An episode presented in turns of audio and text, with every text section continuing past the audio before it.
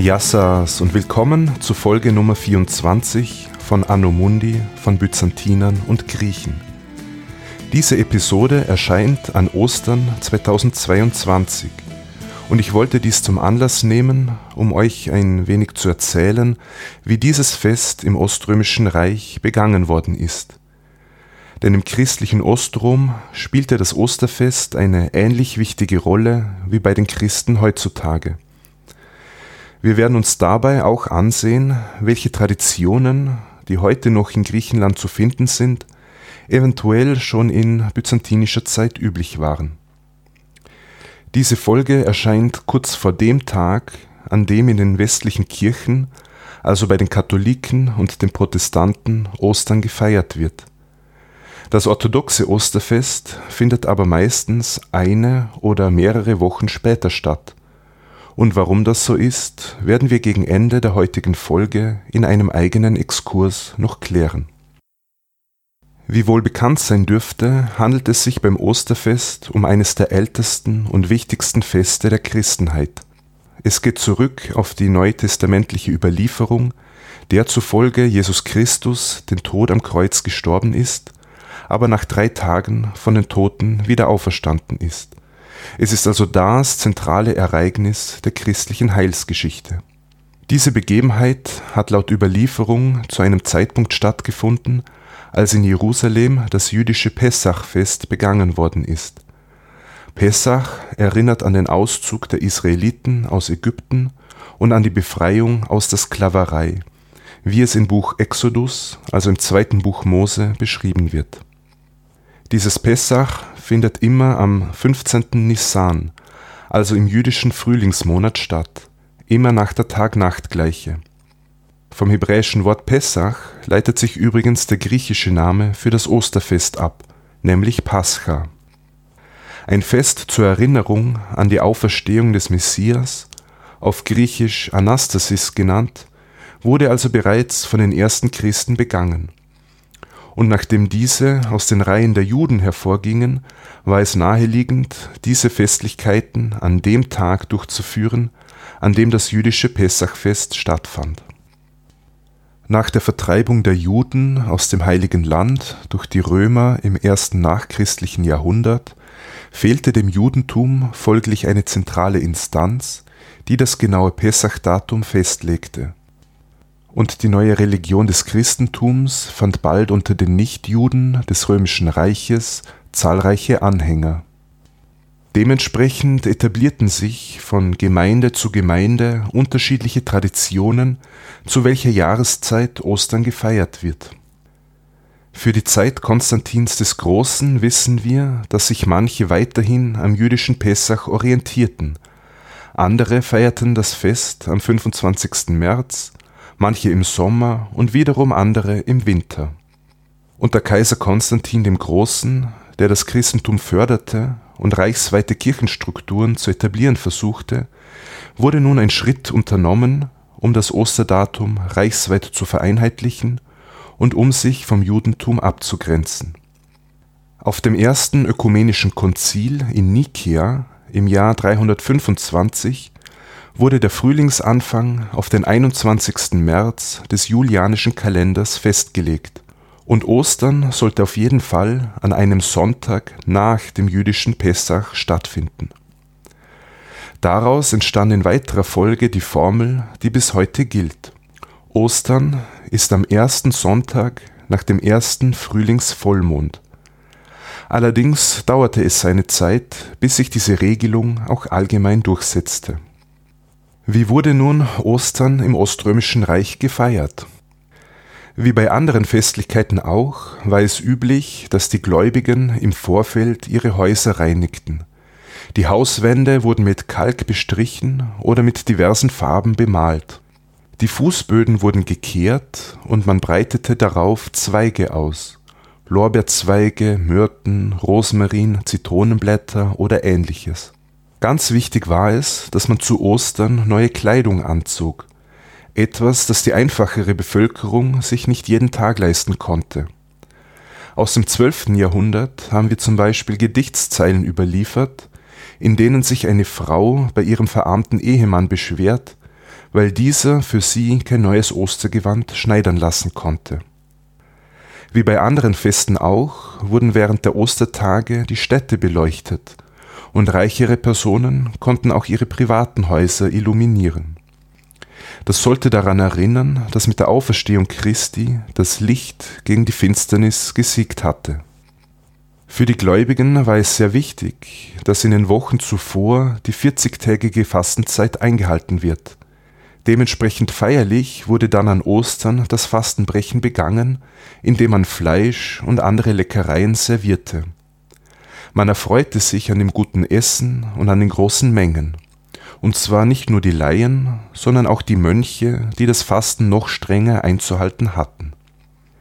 Nachdem man das Osterfest auch als ein Fest der Liebe deutete, war es üblich, an diesem Tag Küsschen auszutauschen, was auch heute noch üblich ist.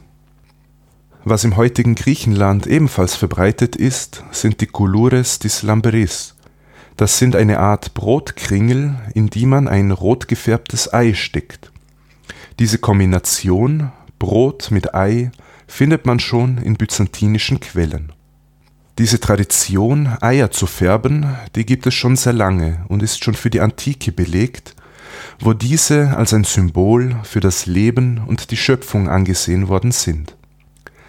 In Byzanz und im heutigen Griechenland werden die Eier an Ostern mit roter Farbe gefärbt und nicht so bunt wie im Westen. Für diese Farbwahl gibt es wiederum unterschiedliche Erklärungsansätze. Eine Erklärung ist, dass die Farbe Rot das Blut der Lämmer symbolisiert, die vor dem Auszug der Israeliten aus Ägypten geschlachtet worden sind.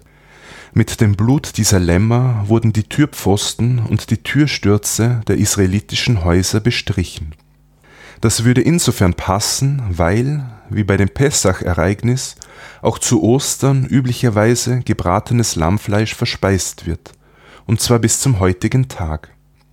Ein einfacherer Ansatz ist, die Farbe Rot mit dem Blut Jesu in Verbindung zu bringen, das dieser während seiner Leidensgeschichte verloren hat. Eine Tradition, die ihr wahrscheinlich auch kennt, ist das Zusammenschlagen der Eier, das Eierpecken. Auch hier gibt es den Versuch, dies religiös symbolisch zu erklären.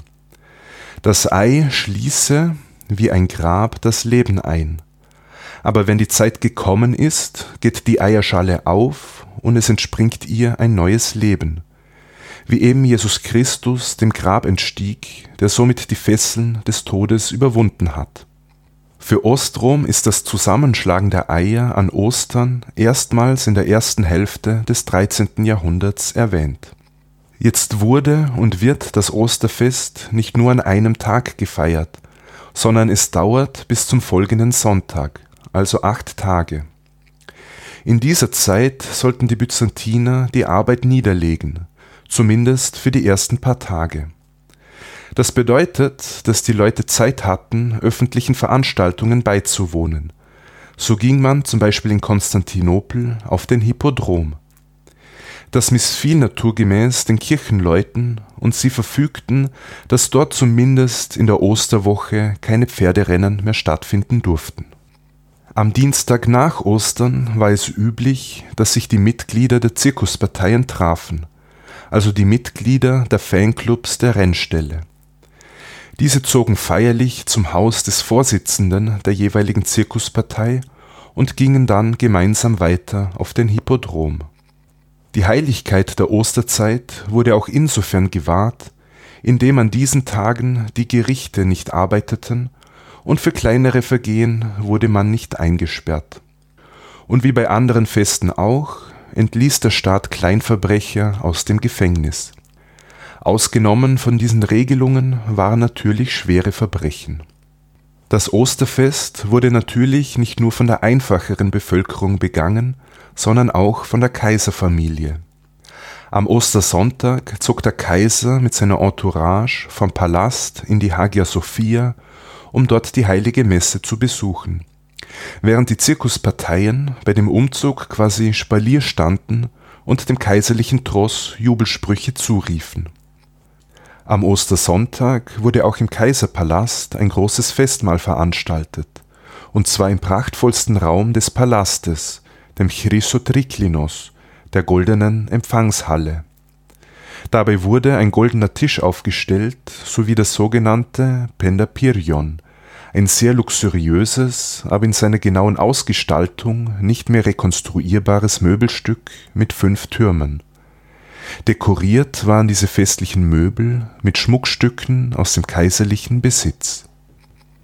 Am goldenen Tisch im Chrysotriklinos nahmen die höher gestellten Persönlichkeiten aus dem Umfeld des Hofes Platz, sowie hohe Militärs und die Botschafter aus anderen Ländern. Die niedriger gestellten Würdenträger saßen an den übrigen Tischen. Während des Essens wurden Musikinstrumente gespielt und in den Pausen standen die Gäste auf, um Lobesworte auf den Kaiser anzustimmen.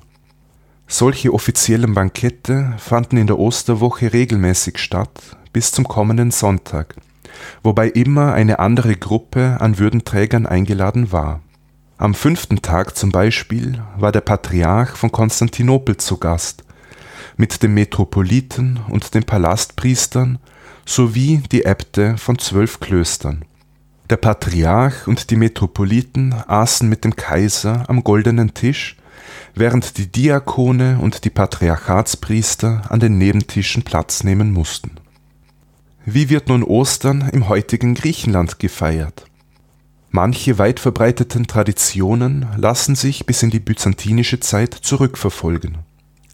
Als Vorbereitung auf das Osterfest gibt es die 40-tägige Fastenzeit, bei der vor allem Strenggläubige auf Fleisch verzichten. Nach dem Palmsonntag beginnt die sogenannte Große Woche, die Megali Evdomada, also das, was wir als Karwoche bezeichnen. In dieser Woche findet an jedem Tag ein spezieller Gottesdienst statt, wo diejenigen Ereignisse thematisiert werden, die zum Kreuzestod Jesu hinführen. Am Karfreitag wird dann der sogenannte Epitaphios wichtig. Der Epitaphios ist eine Holzbahre, die den Sarg Jesu symbolisiert. Man schmückt diesen mit Blumen und in einer Prozession wird dieser Epitaphios durch das lokale Viertel getragen, während man religiöse Hymnen singt. Es wird quasi das Begräbnis Christi symbolisch nachgestellt. Am Kar-Samstag geht man dann wieder abends in die Kirche und zwar in der besten Sonntagstracht. Die Messe geht genau bis Mitternacht, wenn mit dem Läuten der Glocken an die Anastasis, an die Auferstehung Christi erinnert wird. Im Anschluss an die Messe versammelt sich die Gemeinde auf dem Platz vor der Kirche. Jeder erhält eine Kerze, die mit dem heiligen Licht aus der Grabeskirche in Jerusalem erhellt wird, als Zeichen für den Sieg des Lichts über die Finsternis und oftmals gibt es dann auch ein großes Feuerwerk. In einem kleinen griechischen Dorf habe ich mal erlebt, wie jemand neben mir mit einer Feuerwaffe in den Himmel geschossen hat, was auch ein eher spezielles Erlebnis war. Seine Mitmenschen grüßt man ab der Osternacht mit dem Ausspruch Christos Anesti, Christus ist auferstanden. Darauf antwortet man Alithos Anesti, er ist wahrhaftig auferstanden. Danach geht man mit der Kerze nach Hause und man isst mit seiner Familie die Ostersuppe, die Majeriza, die aus den Innereien eines Lammes zubereitet wird. Für viele ist es das erste Fleischgericht nach 40 Tagen Fasten. Dazu gibt es die roten Eier, die traditionellerweise an Gründonnerstag gefärbt werden und man kann seine Familie zu einem Duell im Eierbecken herausfordern, wobei dem Sieger ein glückliches Jahr beschieden sein soll. Nicht fehlen darf dabei das Osterbrot, das Zureki und das schon erwähnte Ostergebäck, die Kulurakia. Am Ostersonntag wird dann das Lamm mehrere Stunden lang über einem Feuer gegrillt und in der lokalen Gemeinde gibt es Veranstaltungen mit Tanz und Gesang. Jetzt haben wir uns angesehen, wie Ostern im Oströmischen Reich gefeiert worden ist und welche Traditionen wir im heutigen Griechenland noch finden können. Gewisse Elemente wie das vorhergehende Fasten, das Lammfleisch, die roten Eier, das Osterbrot oder die Bedeutung des Lichts sind nach wie vor tief verankert. Zum Abschluss müssen wir aber noch klären, warum in den orthodoxen Kirchen dieses Fest meistens später gefeiert wird als in Westeuropa. Im Oströmischen Reich verwendete man, wie im westlichen Mittelalter, den julianischen Kalender. Dieser geht, wie der Name schon sagt, auf Julius Caesar zurück, und er hat die Merkmale, die wir auch mit unserem Kalender verbinden. Ein Jahr hat zwölf Monate, 365 Tage und alle vier Jahre gibt es einen zusätzlichen Schalttag, weil das astronomische Jahr etwa sechs Stunden länger ist. Das funktionierte einige Zeit lang recht gut. Doch der julianische Kalender ist im Schnitt elf Minuten länger als das Sonnenjahr. So verschob sich der Kalender zum Sonnenjahr im Laufe der Jahrhunderte. Und bis zum späten 16. Jahrhundert gab es bereits zehn Tage Diskrepanz. Wenn man bedenkt, wie wichtig es war, die religiösen Feste zur richtigen Jahreszeit zu begehen, ist es nachvollziehbar, dass man hier früher oder später Reformbedarf gesehen hat. In Westeuropa kursierten bereits ab dem 14. Jahrhundert Vorschläge für eine Anpassung des Kalenders. Doch erst unter Papst Gregor XIII. erfolgte eine Reform, wie sie im Jahr 1582 durch eine Bulle erlassen wurde. Diese Reform sah vor, erstens, dass im Kalender zehn Tage ausgelassen werden, um die Diskrepanz zum Sonnenjahr auszugleichen das heißt, im Jahr 1582 folgte auf Donnerstag, den 4. Oktober, gleich Freitag, der 15. Oktober. Und zweitens wurde verordnet, dass jedes volle Jahrhundert kein Schaltjahr sein soll, außer die Jahreszahl ist durch 400 teilbar. Das heißt, die Jahre 1700, 1800 und 1900 waren keine Schaltjahre obwohl sie laut der Vier-Jahres-Regel eines hätten sein sollen. Das Jahr 2000 hingegen war ganz normal ein Schaltjahr, weil die Jahreszahl durch 400 teilbar ist. Jetzt ist es nicht verwunderlich, dass die politische Autorität des Papstes im späten 16. Jahrhundert nicht uneingeschränkt war. Und so erfolgte diese Kalenderreform im Jahr 1582 nur im Kirchenstaat und in ein paar anderen Gebieten Italiens sowie in den katholischen Ländern Spanien, Portugal und Polen. Die meisten anderen katholischen Länder folgten allerdings recht bald in den darauffolgenden Jahren. Die protestantischen Länder lehnten diese vom Papst verordnete Reform erwartungsgemäß ab, und sie zogen erst mit einem zeitlichen Abstand mit. Die meisten reformierten Länder des Heiligen Römischen Reiches oder auch das Königreich Dänemark etwa im Jahr 1700. Das heißt, es hat für über 100 Jahre im westlichen Europa zwei unterschiedliche Kalender gegeben. Und was ist mit den orthodox geprägten Ländern? Auch dort interessierte man sich lange nicht für die vom römischen Papst verordnete Kalenderreform. So nahm Bulgarien den gregorianischen Kalender erst während des Ersten Weltkriegs im Jahr 1916 an Russland im Jahr 1918, also nach der sogenannten Oktoberrevolution, und Griechenland gar erst im Jahr 1923. In meiner eigenen wissenschaftlichen Arbeit habe ich mich unter anderem mit Gelehrtenkorrespondenzen des 19. Jahrhunderts beschäftigt, wo auch Briefe aus Griechenland dabei waren da musste ich bei der Datierung immer mitbedenken, dass es sich eventuell um eine Angabe nach dem julianischen Kalender handeln könnte. Die orthodoxen Länder haben also im frühen 20. Jahrhundert den gregorianischen Kalender übernommen, jedoch nicht die orthodoxen Kirchen. So wird dort für die Berechnung des Osterdatums weiterhin der ältere julianische Kalender verwendet und weil dort der Frühlingsbeginn, also der 21. März, mittlerweile 13 Tage später ist als im gregorianischen Kalender, so ist auch das Osterdatum meistens später. In manchen Jahren kann es auch mal zusammenfallen, aber sonst ist es bis zu fünf Wochen nach dem Osterfest in den westlichen Kirchen. In diesem Jahr, also im Jahr 2022, findet das orthodoxe Ostern eine Woche später statt. Dementsprechend verschieben sich auch alle weiteren Feiertage, die an das Osterdatum gebunden sind, also etwa Christi Himmelfahrt oder Pfingsten. Bei den fixen Feiertagen, wie zum Beispiel Weihnachten, ist die orthodoxe Welt hingegen gespalten. Die russische und die serbische Kirche zum Beispiel feiern auch Weihnachten nach dem alten julianischen Kalender, was bei uns dem 7. Januar entspricht. Andere orthodoxe Kirchen, wie die Kirche von Griechenland, die rumänisch-orthodoxe oder die bulgarisch-orthodoxe Kirche, feiern hingegen Weihnachten wie wir im Westen am 25. Dezember. Ich hoffe, diese Ausführungen zu den unterschiedlichen Kalendern waren halbwegs verständlich. Und an dieser Stelle möchte ich die heutige Folge zum Osterfest in Byzanz und Griechenland auch schon beenden. Wenn ihr mit mir in Kontakt treten wollt, stehen euch die üblichen Kanäle zur Verfügung. Entweder schickt ihr mir ein Mail an info@anomundi.eu oder ihr meldet euch bei Twitter, Facebook oder Instagram. Bewerten könnt ihr dieses Angebot zum Beispiel bei Spotify und bei Apple Podcasts. Wer dieses Hobbyprojekt unterstützen möchte, findet in den Show Notes einen Link zu kofi.com. Ein großes Dankeschön geht dieses Mal an Serkan, der mich auf diesem Wege unterstützt hat.